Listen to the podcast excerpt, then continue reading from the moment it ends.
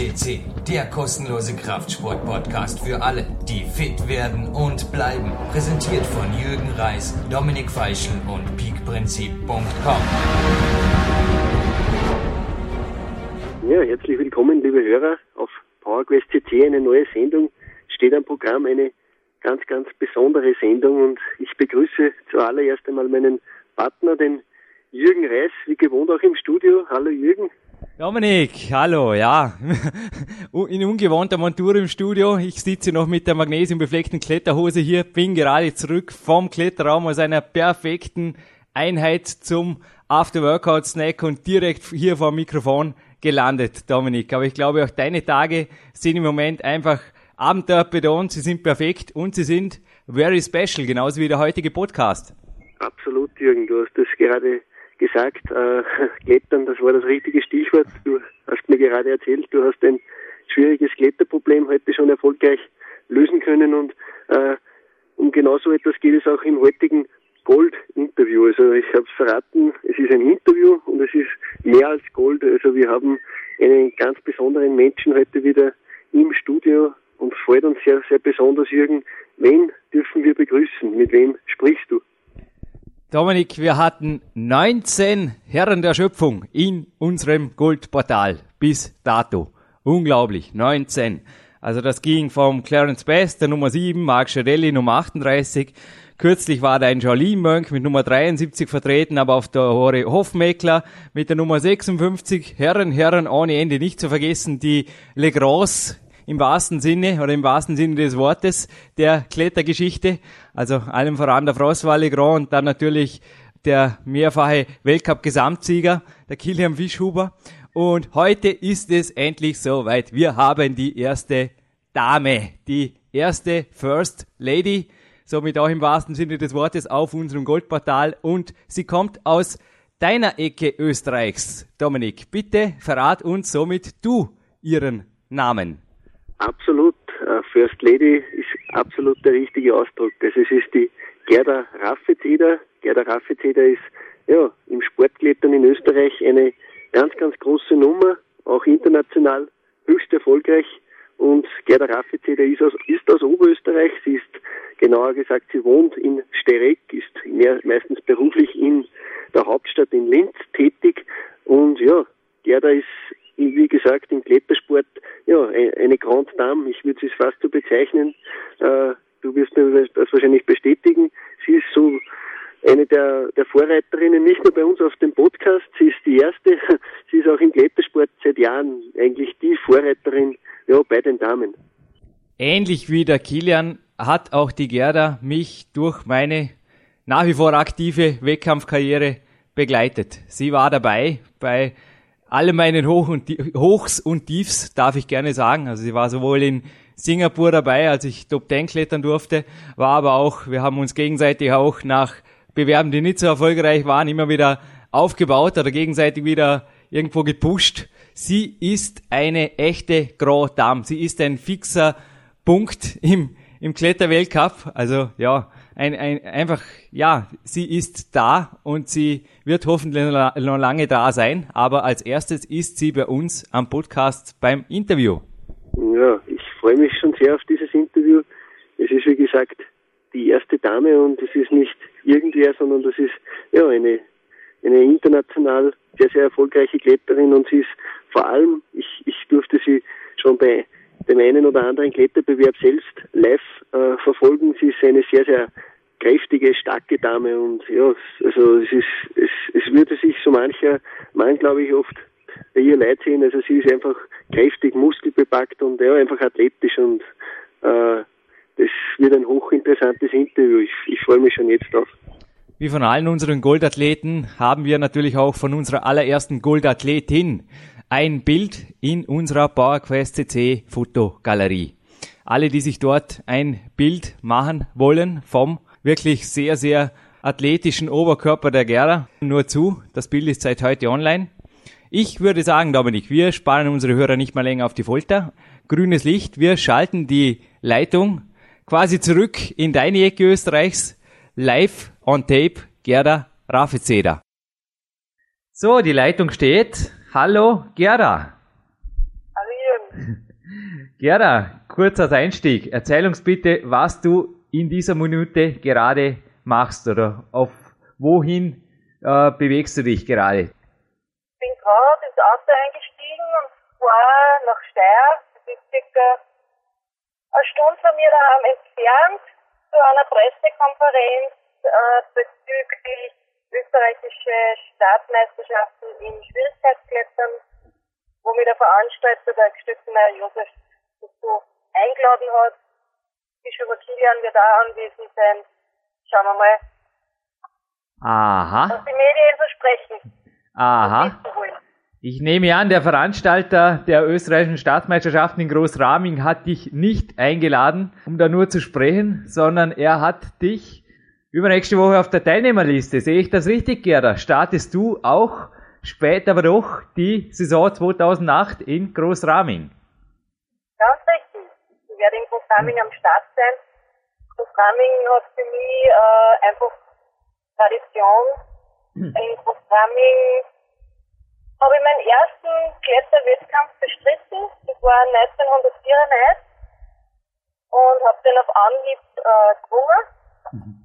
Und so habe ich eigentlich meine Wettkampfkarriere gestartet. Und ja, insofern fahre ich immer wieder gern dazu.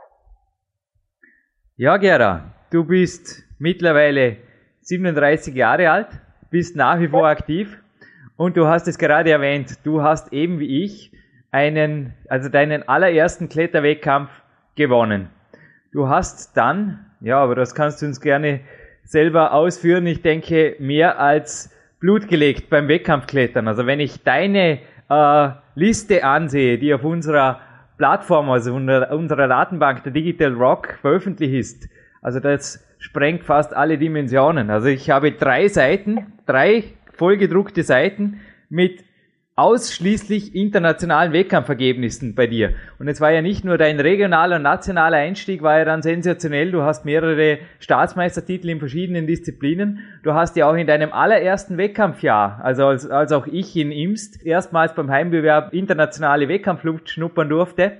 Das vergesse ich nie mehr. Da bist du die Halbfinaltour top geklettert und bist dort auch auf Anhieb im Finale gelandet. Richtig. Ja, beschreib uns vielleicht ein bisschen dein, deine Passion zum Wettkampfklettern. Also Sportklettern als Lebensphilosophie steht auf deiner Homepage. Das denke ich, äh, malen sich viele Sportkletterer irgendwo auf die Fahne, aber du bist eine der wenigen Kletterer, Kletterdamen, die das absolut und 100%ig leben. Bitte erklär uns ein bisschen über dein, äh, ja, über deine Vision, über deine Passion und über dein Leben mit und für den Klettersport. Ja, also wie gesagt, ähm, ich, hab, ich bin eigentlich ein Spätberufener. Ich habe relativ spät angefangen zum Klettern, obwohl ich eigentlich als Kind schon äh, immer mit im Gebirge unterwegs war mit meinen Eltern, meinem Vater. Und habe aber dann eigentlich so richtig zum Sportklettern erst mit 20 begonnen. Durch meine Geschwister dazugekommen. Und irgendwie war ich sofort äh, gestochen von dem Virus. Das hat mir einfach sofort Spaß gemacht und, und getaugt. Und dann bin ich halt immer am Felsen unterwegs gewesen, klettern. Und äh, habe mich einfach immer gesteigert, wie das so üblich ist, wenn man beginnt und viel macht.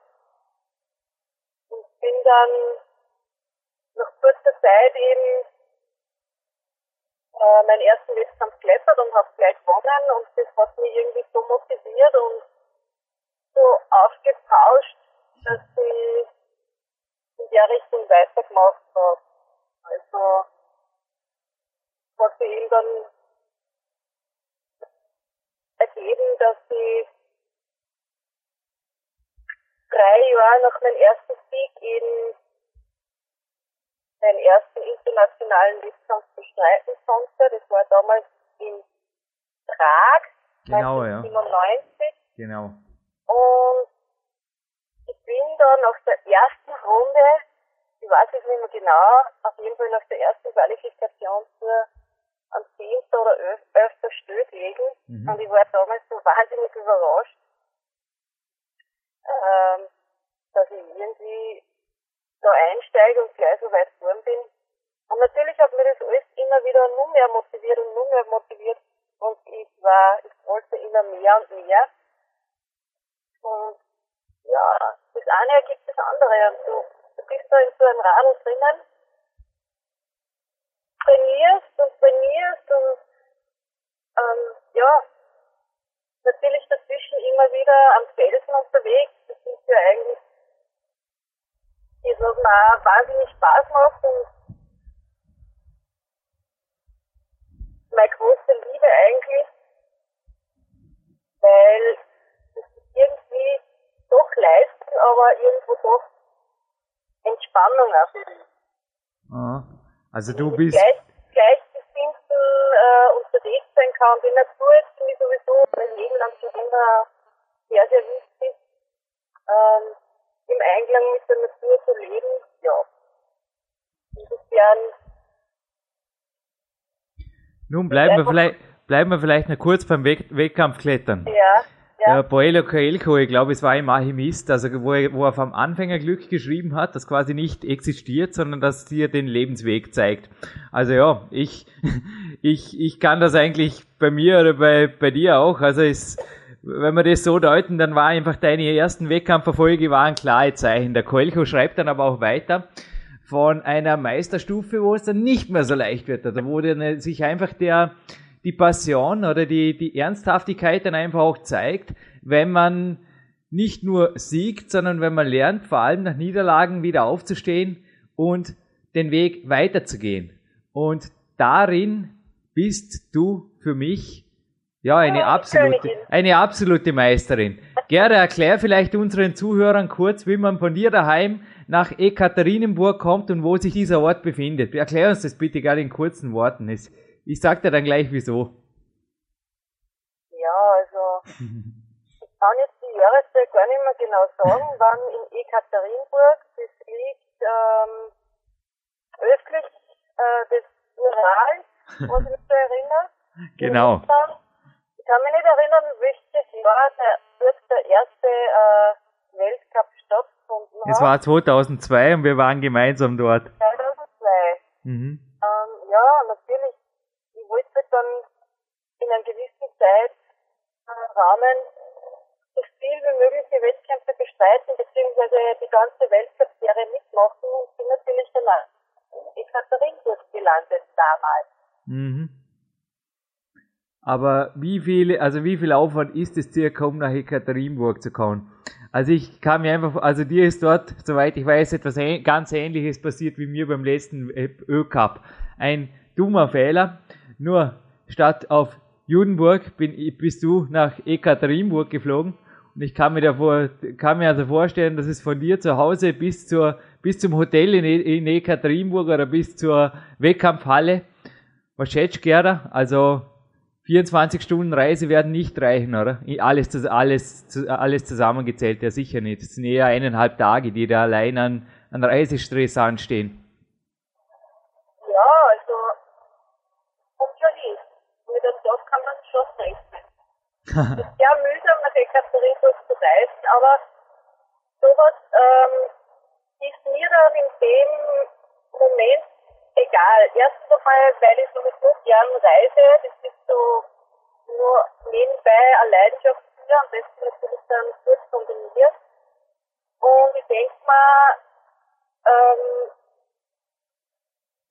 wenn du den Fokus auf Wettkampf hast, dann ist es eigentlich nebensächlich, lange du irgendwo unterwegs bist. Und egal was dann rauskommt, ähm, ja, das muss man dann einfach gern in Kauf. Ja, das habe ich gesehen. Also du warst nach dem Wettkampf zwar kurz, also ja, wir, wir waren im, im, im selben Hotel und du warst zwar kurz down, aber bist dann einfach sofort wieder aufgestanden. Und das war nicht nur in Ekaterinburg so, wo ich mir wirklich gedacht habe, wow, also hier trifft der Schlag, drum habe ich mir genau auch diesen Bewerb rausgepickt jetzt. Hier trifft der Schlag natürlich besonders hart, wenn es mal nicht läuft. Aber das hast du bei zahlreichen anderen Bewerben gemacht. Also jeder, der sich da selber ein Bild davon machen will, bitte digitalrock.de. Du bist teilweise einfach mehrere Bewerbe lang ohne größere Erfolge geblieben, bist aber immer wieder aufgestanden und wie gesagt, dort sehe ich in dir eine wahre Meisterin auch. Wie machst du das, dass du dich immer wieder motivierst? Und ich glaube, das ist letztlich auch das Erfolgsgeheimnis, warum du jetzt in Großrahmen wieder am Start bist. Denn wie viele schmeißen einfach das Zeug hin nach den ersten zwei, drei Bewerben, wo es nicht läuft? Sicherlich mehr als, als die, die bleiben. Ja, also ich kann das eigentlich schon ganz einfach erklären. Ähm, es war eigentlich bei mir dann nach den anfänglichen Erfolgen immer so, dass ich schon gewusst habe, dass ich meine Leistung schon einschätzen können habe. Ich habe gewusst, wo ich ungefähr sein könnte. Und ähm, ja, rein äh, physisch gesehen immer top fit war. Nur es ist jetzt dann bei diversen Bewerben einfach aus irgendwelchen anderen Gründen nicht gelungen. Und ich mhm. wollte halt dann anschließend immer wieder mir selbst beweisen, dass es funktionieren kann. Also, also du. Ich bin top fit und wenn alles passt, kann ich dort und dort sein. Und ja, und das wollte ich einfach nicht, sagen wir so, vielleicht nicht wahrhaben, dass ich dann irgendwo äh, im abgeschlagenen Feld zu finden bin. Und das hm. hat mich immer wieder, da habe ich mich immer wieder aufraffen können, ähm, ja. Ja, und letztlich. Wieder und wieder zu versuchen. Und das ist dann hin und wieder doch wieder gelungen. Letztlich bist du ja dann auch immer wieder im Siegerfeld, im Finale, auf absoluten Top-Platzierungen, also Top-3-Platzierungen von internationalen Masters gelandet durch diese harte Kette. Genau das, was du uns eben gesagt hast, habe ich dich auch nach Bewerben, wo es mal nicht gelaufen ist. Genau das habe ich immer wieder sagen gehört. Ich bin so fit, Jürgen, und ich weiß, wenn es geht, wenn ich den Lauf habe, dann reiße ich in die Griff aus der Wand. Das weiß ich. Und ich denke, diese innere Überzeugung, die hat dich auch weiterkämpfen lassen und die hat dich auch letztlich wieder siegen lassen. Wie war da der Fels für dich zwischendrin wieder so ein, ich denke, auch ein wichtiger Erfolgsfaktor? Also einfach auch ein, ein Selbstvertrauensfaktor, denke ich, das Klettern in schweren Felstouren oder in schweren Projekten. Ja, natürlich, äh, das ist richtig. Also du hast ja... Es motiviert dann natürlich schon es gibt einen unheimlichen Motivationsschub, wenn du dann irgendwelche schweren Projekte mhm.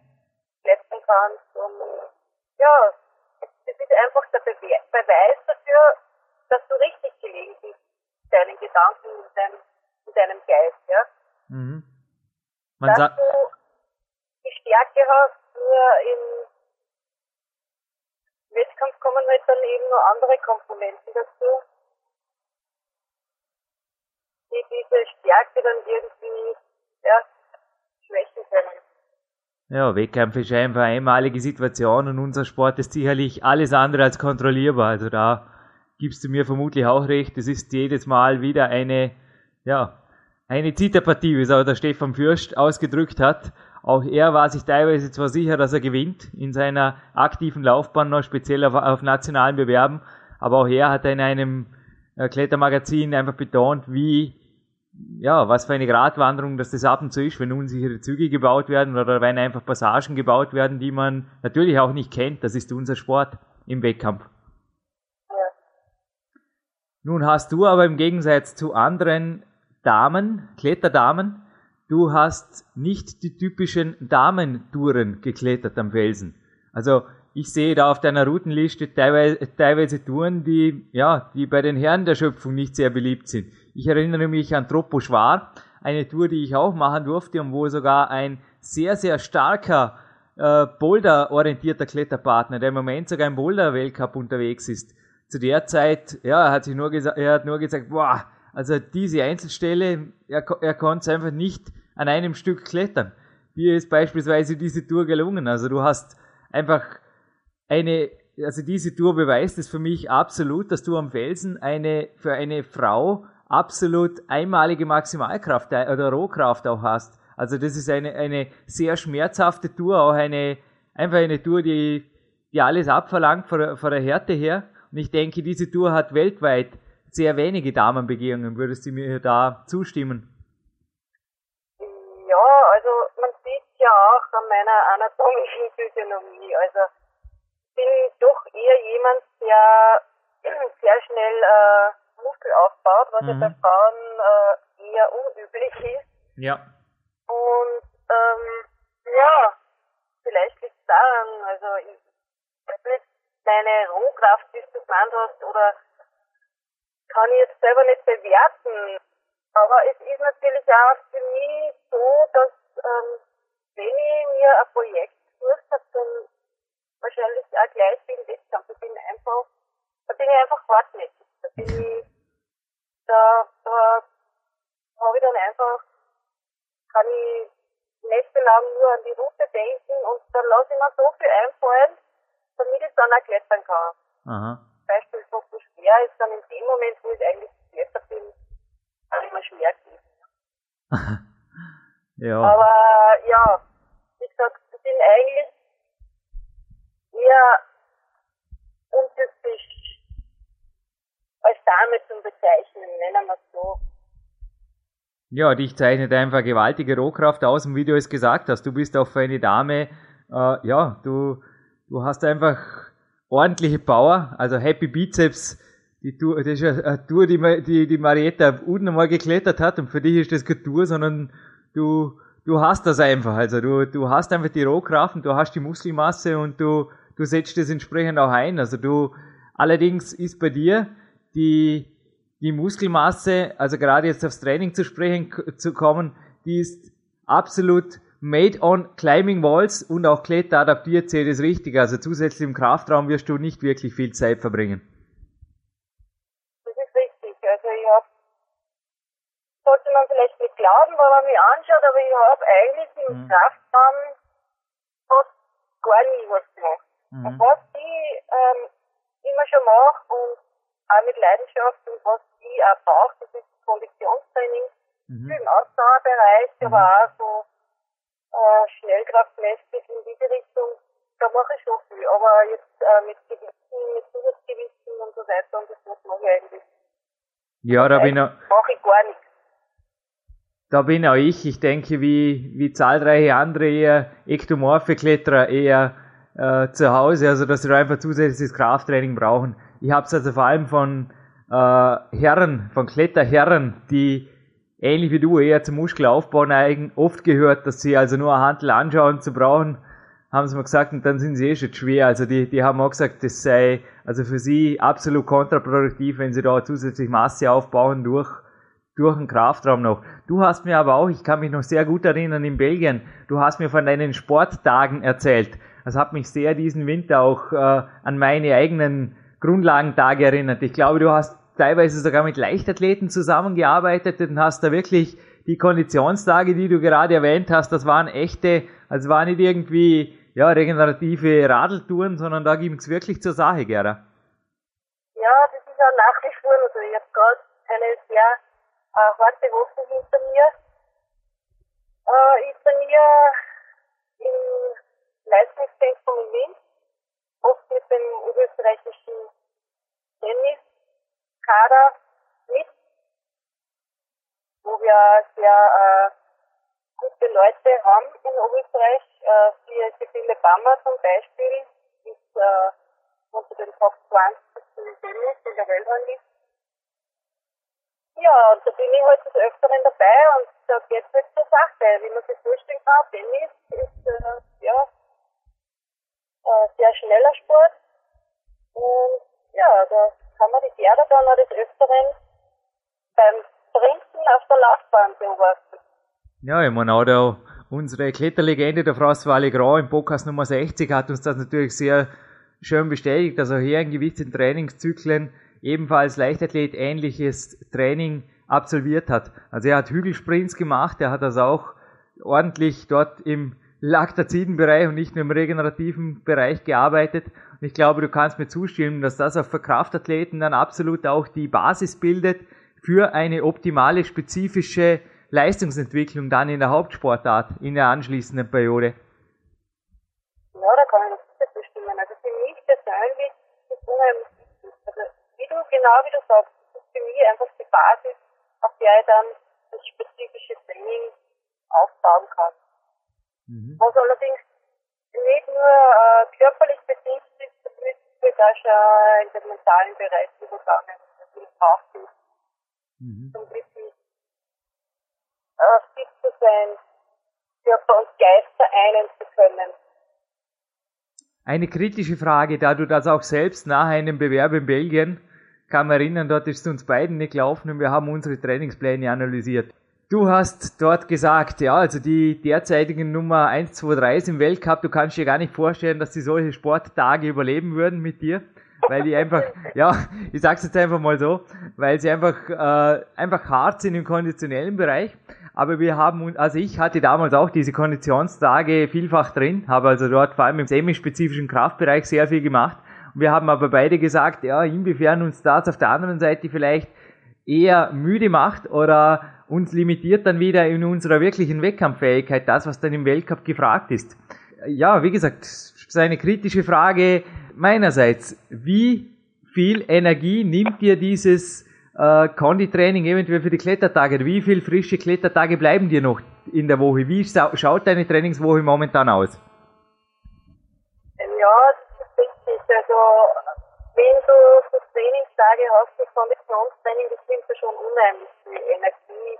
Ich habe äh, diese Woche, wie ich gesagt habe, wieder hartes Konditionstraining gemacht, da habe ich im Klettertraining wieder brutal gemerkt. Also, die Power, der Punch wäre wär da. Ich habe die, die nötige Kraft und, und auch Fingerkraft und alles, was ich brauche, nur die Körperkraft, die war halt äh, äh, um, um einiges weniger und somit habe ich einfach meine Leistung nicht bringen können. Mhm. Also das braucht nach dem Konditionstraining braucht schon die nötige Regeneration für den kompletten Körper, damit du dann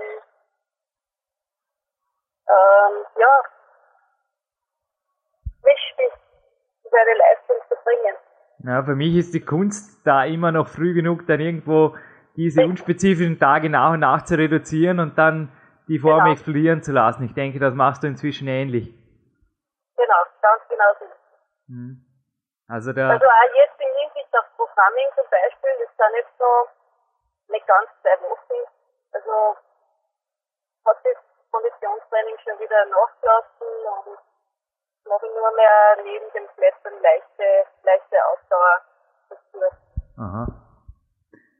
Ja, der François Legrand hat sich auch als, er hat gemeint, I think I'm an athlete in the spirit. Ich denke, da können wir ihm bei seinem Ich denke, das Ich denke können wir streichen, da können wir ihm hundertprozentig zustimmen.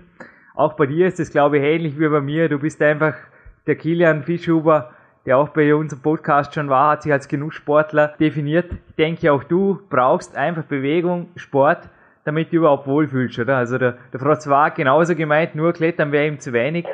Ich denke, da kannst du dich auch unseren Gedanken oder seinen und auch meinen Gedanken, also ich, ich kann nicht für andere sprechen, aber ich denke, es ist für viele einfach so, dass ein Sport alleine oft zu wenig ist, so komisch, so komisch es klingt, wenn man diesen Sport wirklich auch professionell betreibt. Körper in Bewegung setzen kann. Und es muss möglichst vielfältig sein. Darum bin ich wahrscheinlich auch beim Klettern, weil das Klettern allein schon so vielfältig ist. Mhm. Und dann auf, die ganz, auf den ganzen Spektrum Sport, ähm, ja, da gibt es so viele tolle Sachen. Habe zum Beispiel im Vorjahr angefangen zum Rennradfahren. Ich mir, plötzlich ist mir der Gedanke gekommen, ich könnte mal ausprobieren, mir ja, mit dem Rennrad zu fahren. Und zufällig hat er sie angeboten, hat eine Freundin von mir ihr Rad verkauft und ja, jetzt bin ich viel am, am Rad unterwegs und es macht unheimlich viel Spaß, die Sache.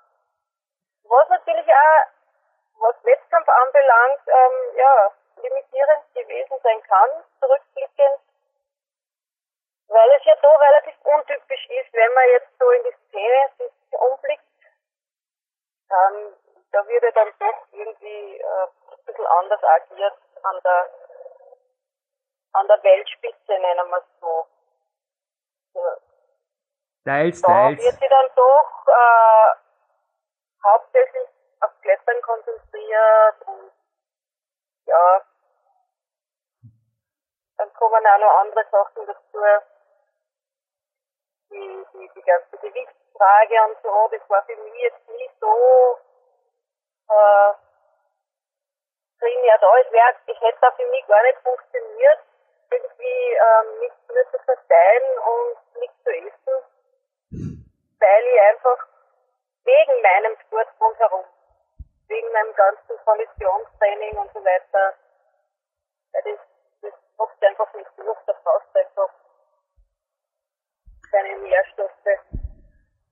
Gerda, ich habe dieses Thema bei unseren äh, Goldkletterern selten angesprochen, aber du hast es jetzt eben selbst erwähnt und ich wage mich, dir diese Frage zu stellen, da du sie mir auch einmal gestellt hast, und zwar in Belgien 2005. Ich habe dir das Peak-Prinzip gegeben und bei dir steht bei deinen Hobbys äh, beim ja auf deiner Homepage steht auch, dass du gerne liest Davon hast du mich überzeugt, ja, denn einen Tag später hattest du das Buch schon gelesen und hast gesagt, dich hätte vor allem der Ernährungsteil interessiert. Da war ich relativ überrascht. Du hast mir anschließend erzählt, dass du schon länger ja mit Low Carb angefangen hast, in, in die Low Carb Welt der, des Leistungssports Sports sich zu begeben, die 2005 natürlich noch sehr unbekannt war. Und das hat mich sehr gewundert und hast mir aber auch gesagt, dass du gute Erfolge hast damit. Wie schaut es aus oder wie kannst du da auch Resümee ziehen, vielleicht die letzten Jahre? Was hat am besten funktioniert oder hast du da auch Zyklen gemacht oder Periodisierungen wie beim Training oder wie hast du das, wie hast du das gemanagt?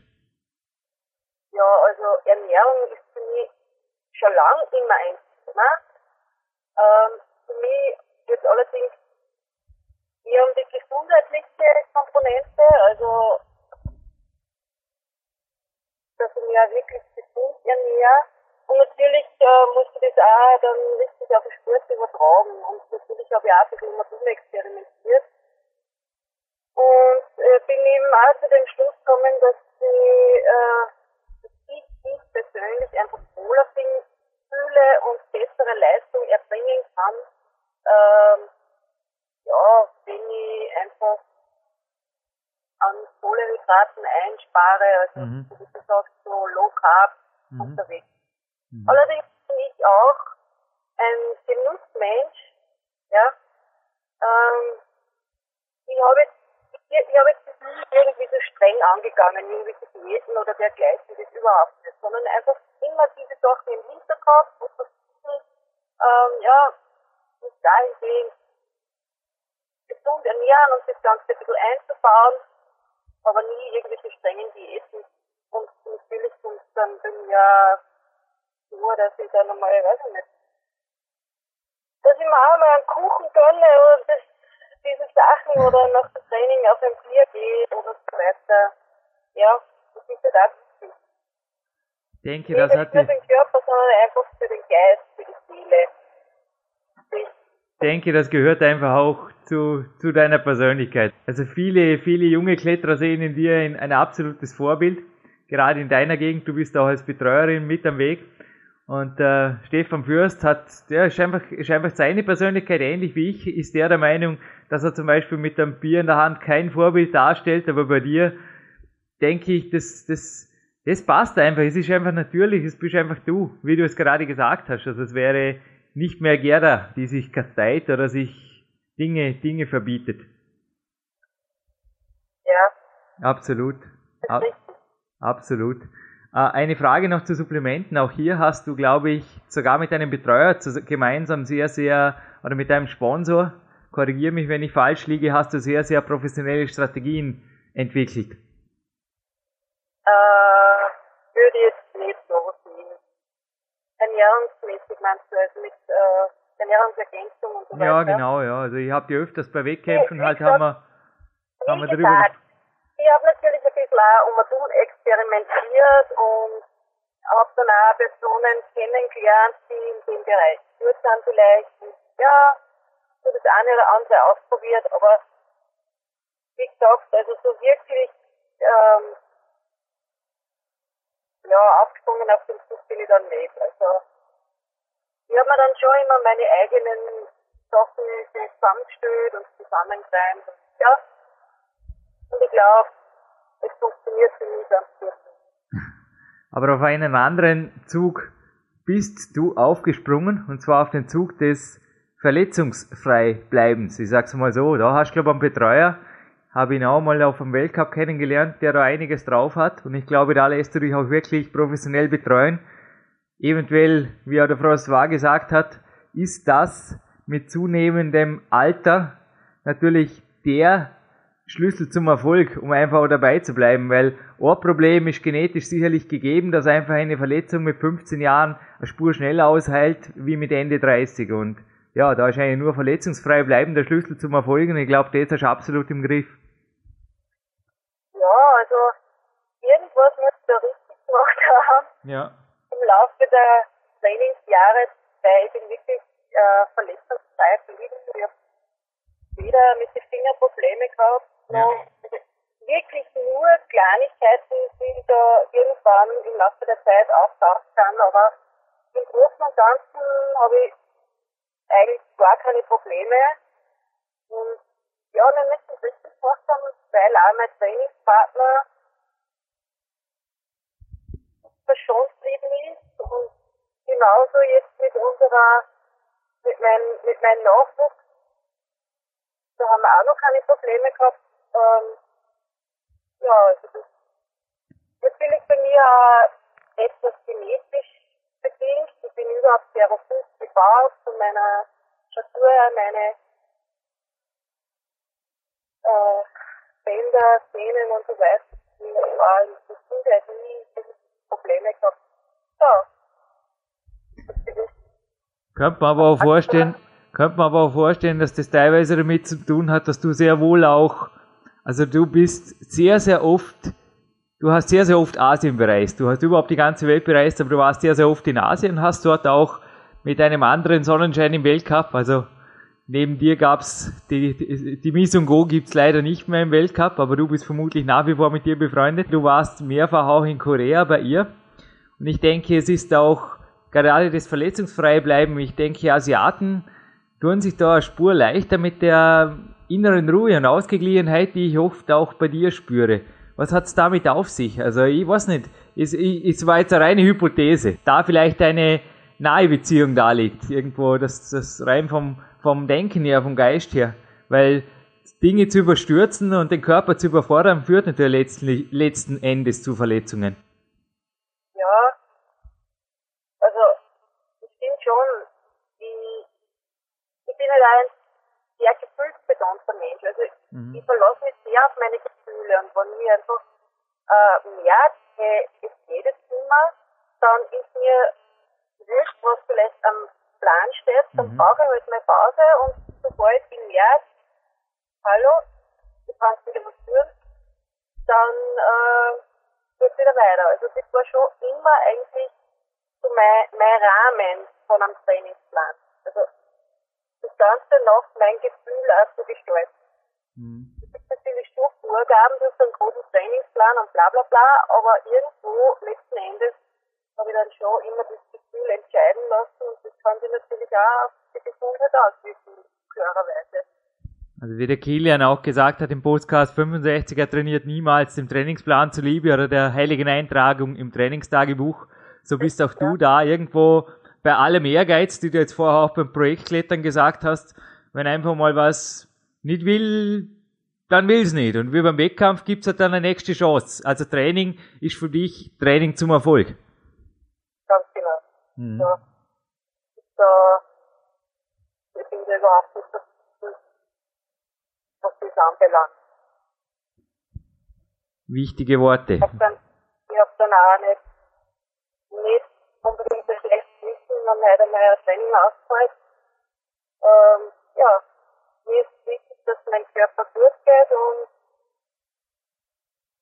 ja, Hab Spaß an dem, was du tust und du wirst gewinnen. Dieses nette Lebensmotto habe ich deiner Homepage entnommen, Gera. Ich denke, das Ja, drückt genau das aus, was du jetzt gerade gesagt hast. Dass du jeden Tag lebst und auch jeden Tag dein Training genießt und dir auch, ich denke, das ist auch etwas, was du in den Jahren zu lernen hast. Ich weiß nicht, wie es dir geht, aber dass du dir einfach Ziele ersetzt, setzt, bei jedem Training, bei jedem Wettkampf und ja, natürlich an den, an, den, an den leichten Trainingstagen die niedrigeren Ziele, dass du dir Ziele setzt, die du erreichen kannst und so dich einfach weiter motivierst. Machst du, Gerda, also wir haben es gerade gehabt, du, du reist sehr viel, machst du auch Urlaube oder einfach mal Off-Seasons komplett ohne Klettern? Geht das für die Gerda? Äh, eigentlich Urlaub, also das Wort Urlaub gibt es für mich in der Form sowieso nicht. Ähm, für mich ist einfach alles, was ich mache, Leben. Mhm. Und meistens, meine, wenn man so sagen will, Urlaub, das heißt meistens, dass man ins Ausland fährt oder so, dann ist es für mich doch eigentlich immer mit Klettern verbunden. Dann aber, aber auch dann meistens so, dass ich halt, ja, kann ich auch den ganzen Tag einmal in der Sonne liegen und schwimmen gehe oder sonst was, dann gehe ich vielleicht am Abend noch klettern. Also für mich lässt sich das alles immer super harmonisch verbinden und das macht Spaß. Aber so wirklich einmal tagelang irgendwo hinfahren ohne Kletterschuhe funktioniert nicht.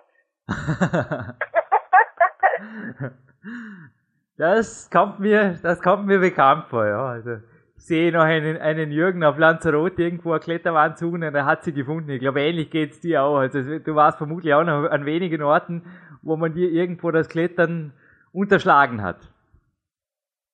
Ja, ich meine, ich bin heuer auch schon mal am Gardasee gewesen, um, einige Tage ohne Klettern. Also ganz so ist es nicht. Also bin nicht der Typ, der sofort irgendwo hinrennt und Felsen stößt oder so. Ganz sicher nicht. Also ich habe auch noch andere Interessen, äh, sei es kulturelle oder sonstiges. Also da bin ich nicht so verpflichtet.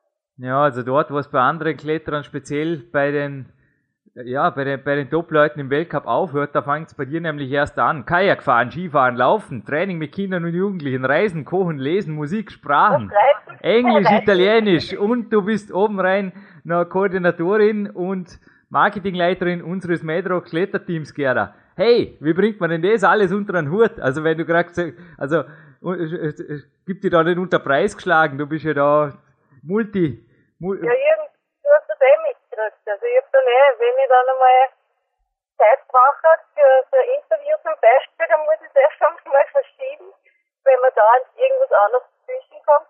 Aber nein, also das lässt sich natürlich alles vereinbaren. Also erstens, Gerda, habe ich, war ich dir noch nie so dankbar wie letzte Woche, als du mir das Interview abgesagt hast, denn ich habe dort selbst eine super Ra Rennradrunde genossen, anstelle des Interviews. Und zweitens weißt du inzwischen auch von mir, dass ich hartnäckig bleibe und erst dann, also einfach nur, einfach erst zufrieden bin, wenn ich mein Ziel erreicht habe. Ich denke, das haben wir gemeinsam. Gerda, ich danke dir für dieses Interview. Ich wünsche dir ganz, ganz eine tolle Pressekonferenz in Großraming. Und ich möchte vielleicht noch was mitgeben. Du kannst eventuell noch an ein spezielles ORF-Interview erinnern. Und zwar war das nach deinem allerersten Weltcup-Finale in Imst 1997. Ja, also ja, und? Also ein Kletterpartner, der damals gerade der damaligen französisch dominierten Damenszene im Weltcup nicht sehr angetan war. Also er hat halt einfach auch dort argumentiert, dass die für ihn einfach langweilig klettern oder auch nicht wirklich sonst neben dem Klettern wirklich was darstellen. Er hat seine Meinung schnellstens revidiert, als er deinen Sonnenschein übers Fernsehgerät ins Wohnzimmer gestrahlt bekam. Also du hast einfach in diesem Interview übers ganze Gesicht gestrahlt und du hast deine Lebensfreude, deine ganze Passion und deine Liebe zum Klettersport wirklich als Lebensphilosophie hast du 100%ig übertragen. Also das, ja, wie gesagt, er hat dort in dir wirklich das, es war für mich die Rettung, denn von dort weg war für ihn äh, Kletter, äh, Leistungsklettern oder irgendwo Wettkampfklettern wieder eine Welt, die er, die er akzeptiert hat. Und ich wünsche mir von dir noch viele, viele Jahre, in der du einfach als solche Lichtgestalt unseren Sport repräsentierst. Und zwar aktiv, Gerda. Ist das okay? Danke Jürgen für die lieben Wünsche. Ähm, Im Wettkampf werde ich mich natürlich jetzt im Laufe der Zeit etwas zurückziehen. Man kann ja nicht ewig dabei bleiben, obwohl es natürlich schon noch das eine oder andere Ziel zu erreichen gäbe. Aber ich schaue immer nur in kurzen Schritten nach vorne und das nächste ist jetzt einmal Programming. Da werde ich wieder mit Sicherheit mein Bestes geben und wie es dann weitergeht, steht in den Sternen. Aber wir sehen uns sicher noch des Öfteren. Ja, also es, es klang jetzt mal einfach so, wie ich kletter noch lange, lange, lange auf vielen, vielen Wettkämpfen, Jürgen. Das ist jetzt bei mir angekommen. okay, Gerda. Ja, Jürgen, danke. Danke für das Interview. Gerne. Und bis Großraming. Jawohl, wir sehen uns. Ja, wir sind zurück im Studio von Bauerquest CC. Die Gerda war am Wort und ja, es war ein, ein, ein tolles Interview, muss ich sagen. Sie hat, sie ist während der Fahrt zur Pressekonferenz, hat sie uns hochinteressante Dinge gesagt. Jürgen, du hast das Interview sehr, sehr gut auch, ja, du hast das Interview sehr, sehr gut geführt. Ich, man hat einfach das Gefühl gehabt, du kennst sie sehr, sehr gut und sie auch dich und ja, es war sehr, sehr angenehm. Ja, wie gesagt, also ich kenne sie einfach schon weit über ein Jahrzehnt. Sie hat sehr viele auch nationale Bewerbe gewonnen, als ich eingestiegen bin in die nationale Szene und war einfach, ja, ja, sie ist eine Grodam. Ich denke, das war auch beim, beim Interview klar, dass die Gerda weit mehr ist als nur eine starke Kletterdame unter Anführungszeichen. Ja, und sie hat eine sehr, sehr angenehme, ruhige Stimme. Sie überlegt bei jeder Antwort, ja, sie, man merkt, es ist nicht einfach ein Dahergerede, sondern es ist alles sehr, sehr, sehr gut durchdacht und sie denkt sich etwas dabei und sie sagt auch selbst im Interview dann, sie ist ein absoluter Gefühlsmensch, sei es im Training, sei es bei der Ernährung, sei es ja, bei der Planung des Trainings oder bei den Wettkämpfen, sie, sie macht es nach Gefühl und ich glaube, das ist genau der, der springende Punkt. Wer nach seinem Gefühl geht, der kann eigentlich selten falsch liegen. Ja, das Yin Yang aus China oder aus Asien hat sie sich sicher auch mit nach Österreich geholt und lebt es hier 100%ig. Sie hat dieses Interview auch mehrfach, also immer wieder ein bisschen hinausgezögert. Sie wollte sich einfach super darauf vorbereiten und das hat sie auch gemacht. Also ein riesengroßes Dankeschön an die Gerda, dass sie sonst einfach auch noch sehr, sehr viel unter den Hut bringt. Also sie ist für meinen Hauptsponsor Madrock ist sie sogar jetzt noch im Außendienst tätig. Hier übrigens noch ein Tipp für alle Outdoor-Interessierten. Die Homepage smf.at, also siegfriedmartafriedrich.at.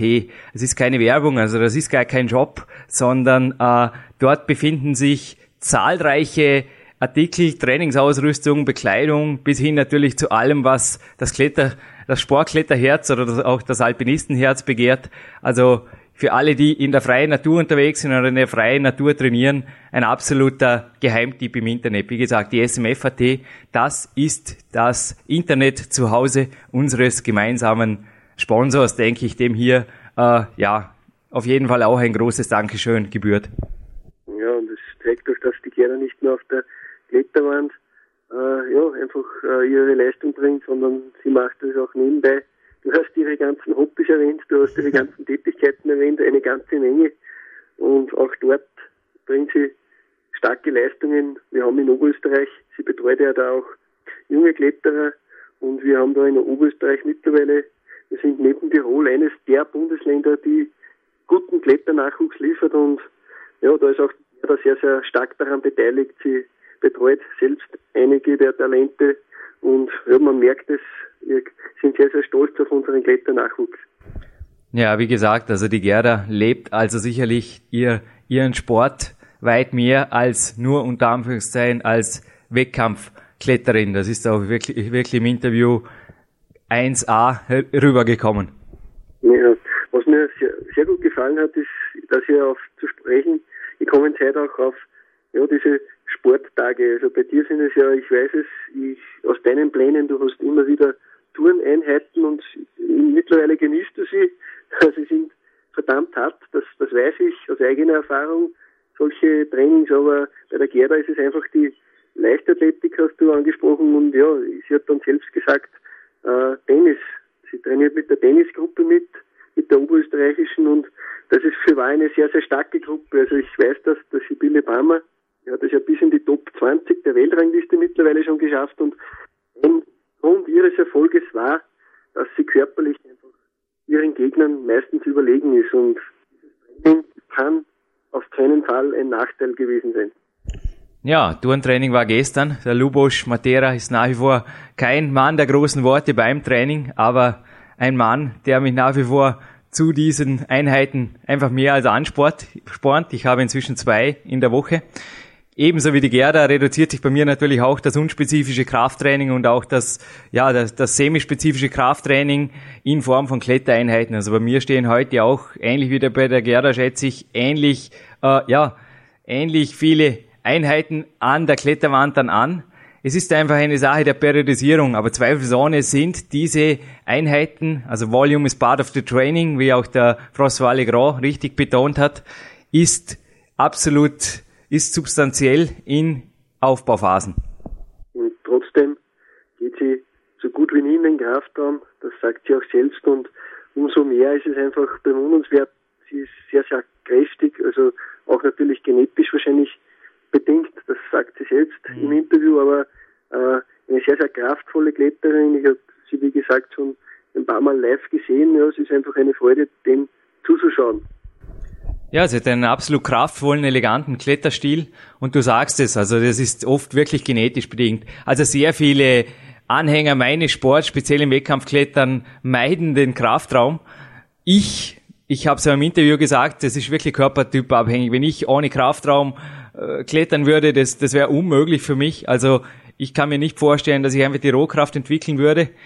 Bestenfalls nur durchs Turnen, aber ich bräuchte auf jeden Fall ein Training, das mich auch ganz körperlich noch mehr fordert. Also nicht jetzt um, um normal zu klettern, unter Anführungszeichen, aber um einfach das letzte bisschen rauszukitzeln. Ich denke, grob geschätzt, die letzten 10, 15 Prozent, die machen bei mir jetzt sicherlich auch das Eisen oder das semispezifische Krafttraining wie das Turnen auch aus. Aber wie gesagt, die Gerda ist hier genetisch natürlich ja, sie ist eine absolute Powerfrau und ich kann es bestätigen. Also die Tour in Arco, die ich erwähnt habe, die Troppo Schwar, was ja über, übersetzt, Troppo steht für zu, also zu schwar. Und diesen Namen hat dieser Tour meines Wissens nicht eine Frau gegeben, sondern ein Herr der Schöpfung. Also es ist eine wirklich extrem schmerzhafte Tour, auch bei Herren sehr unbeliebt. Und zu der Zeit, also in dem Jahr, als sie die geklettert ist, könnte ich mir vorstellen, dass es eine der allerersten Damenbegehungen überhaupt waren. Also Hut ab auch vor den Felsleistungen der Gerda Raffezeder. Ja, das ist eine Liebe von ihr, glaube ich, auch das Naturklettern. Und ja, auch das mit der Ernährung hat mich, habe ich sehr, sehr interessant gefunden, dass sie schon sehr, sehr früh auf, auf Low Carb umgestellt, umgestellt hat, ein bisschen. Also, das war zu einer Zeit, wo da diese Ernährungsform ja noch überhaupt nicht populär gewesen ist und eher verpönt war. Und mittlerweile sind sehr viele draufgekommen, dass es mit dieser Variante sehr, sehr gute Erfolge einzufahren gibt. Ja, das war ein unheimlich interessantes Weltcup-Event für mich auch dort in Belgien, das ich jetzt erwähnt habe vorhin im Interview. Sie hat das Peak-Prinzip gelesen, ich das neueste Werk vom Jan Prinzhausen zwei Tage davor erhalten. Und es war wirklich für mich auch faszinierend, dass, dass ich da endlich einmal jemand finde. Ja, ich meine, viele machen im Weltcup natürlich irgendwas, aber, aber sprechen auch nicht darüber. Das haben wir auch schon gehabt. Zumindest nicht in ihrer aktiven Laufbahn. Da werden solche Details oft wirklich unter Verschluss gehalten. Und die Gerda war hier natürlich anders und das war wirklich auch ein, Inform ein, ein interessanter Informationsaustausch. Ich finde, es verdient einfach oft auch Außenseiter Ernährungsformen oder Außenseiter Trainingsmethoden oder was auch immer.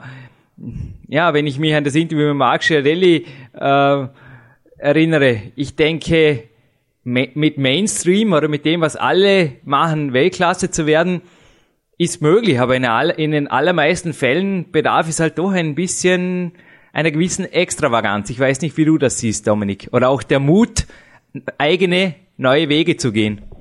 Absolut, vor allem, du sagst, du hast das gerade ganz wichtig gesagt, eigene Wege. Also es bringt nicht, irgendjemand blind nachzulaufen und den, dessen äh, Trainingsmethoden oder Ernährungsmethoden einfach blind zu kopieren, sondern am besten ist einfach auf seine Bedürfnisse abwandeln vielleicht auch eigene Sachen hineinpacken, die einem einfach gut bekommen, die man aus Erfahrung weiß, dass es einfach etwas bringt und das bringt einen auf jeden Fall auf den Erfolgsweg und ich glaube, da hast du schon sehr, sehr gute Erfahrungen damit gemacht und genauso ist es auch bei der Gerda, die klettert noch immer wettkampfmäßig und ich durfte, so ein bisschen heraushören. Es ist, es ist der Bewerb in Großraming, der nationale Meisterschaftsbewerb in Großraming ist sicher nicht der letzte Bewerb. Ich, ich, ich, ich durfte mit ihr kurz reden nach dieser Pressekonferenz, nach dieser besagten und ja, sie hat einfach gesagt, auch, auch ein Weltcup ist noch einmal ein Ziel von ihr und Chamonix, das ist eine, eine Sache, die sie reizen wird heuer und sie setzt sich schon noch Wettkampfziele und ich möchte mich auch recht herzlich bedanken, dass sie dieses Interview gegeben hat, denn es ist sehr, sehr aufschlussreich für mich gewesen. Dominik, du hast mit dieser Aussage gerade meinen heutigen Tag noch perfekter gemacht. Ich, ja, ich werde in Kürze auch wieder in der Kletterhalle in der K1 die Wand attackieren. Zuvor ein riesengroßes Dankeschön an die Gerda und da wir vorher gerade bei Büchern waren, das neue Buch, das Bauerquest, ist natürlich zur Gerda am Weg und ich denke, Dominik, du gibst mir recht, sie hat sich dieses natürlich mehr als verdient durch dieses Interview. Also es war wirklich Sie kenne, wird sie es auch wahrscheinlich am nächsten Tag schon ausgelesen haben. Das war schon beim ersten Buch so. Ich freue mich natürlich auch auf Ihr Feedback und freue mich jetzt vor allem, Sie in Chamonix treffen zu dürfen. Das wird auch mein Weltcup-Auftakt sein. Und wie gesagt, du hast im heutigen Tag einfach noch zu der ungewohnt frühen Zeit bereits eine entscheidende Krone aufgesetzt, Dominik. Danke und ich verabschiede mich aus dem PowerQuest CC Studio.